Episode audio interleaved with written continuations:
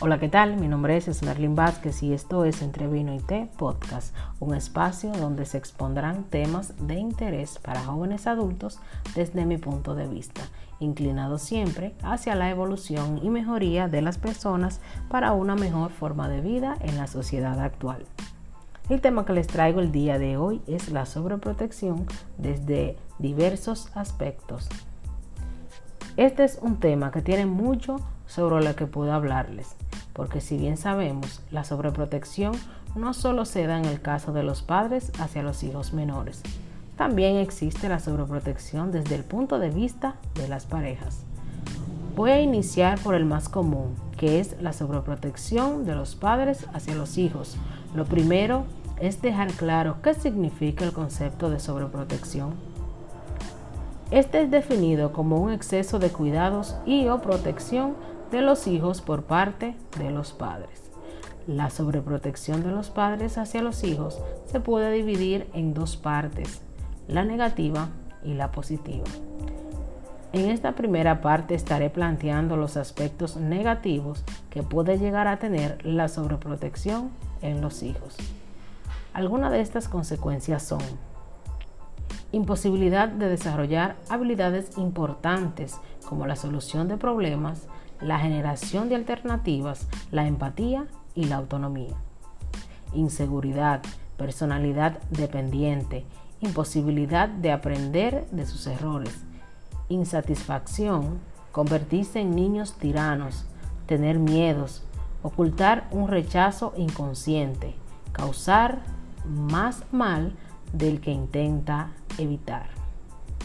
Es importante tener en cuenta que la sobreprotección no alienta a la responsabilidad, la independencia ni a la madurez personal o psicológica. De hecho, tiene varias consecuencias negativas a las que es necesario prestar atención.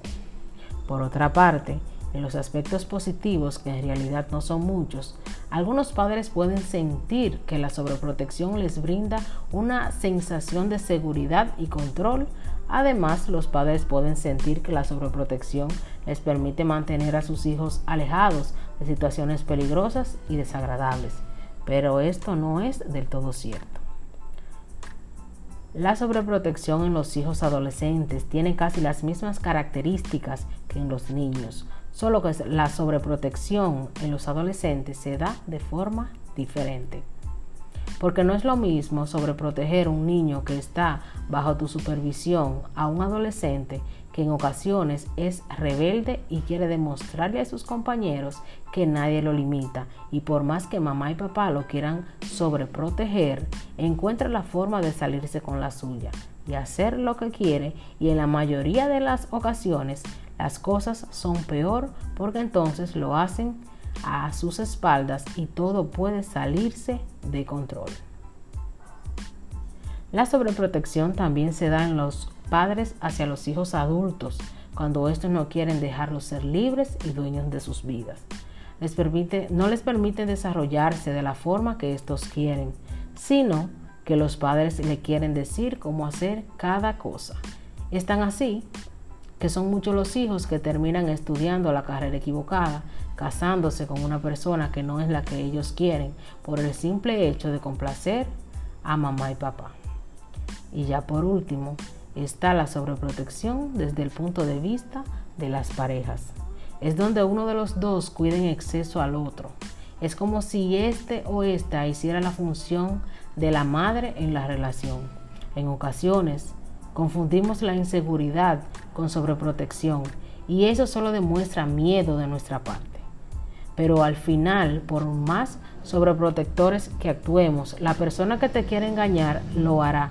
Por más sobreprotectores que seamos y lo que ganamos es desgaste mental y pérdida de tiempo. Como consejo les doy, que la sobreprotección en exceso termina siendo dañina para quien la ejerce y quien la recibe. Debemos ser conscientes de que no podemos tener todo bajo control. Estuvo con ustedes es Merlin Vázquez y esto es Entre Vino y Té Podcast. Nos vemos el jueves con otro episodio.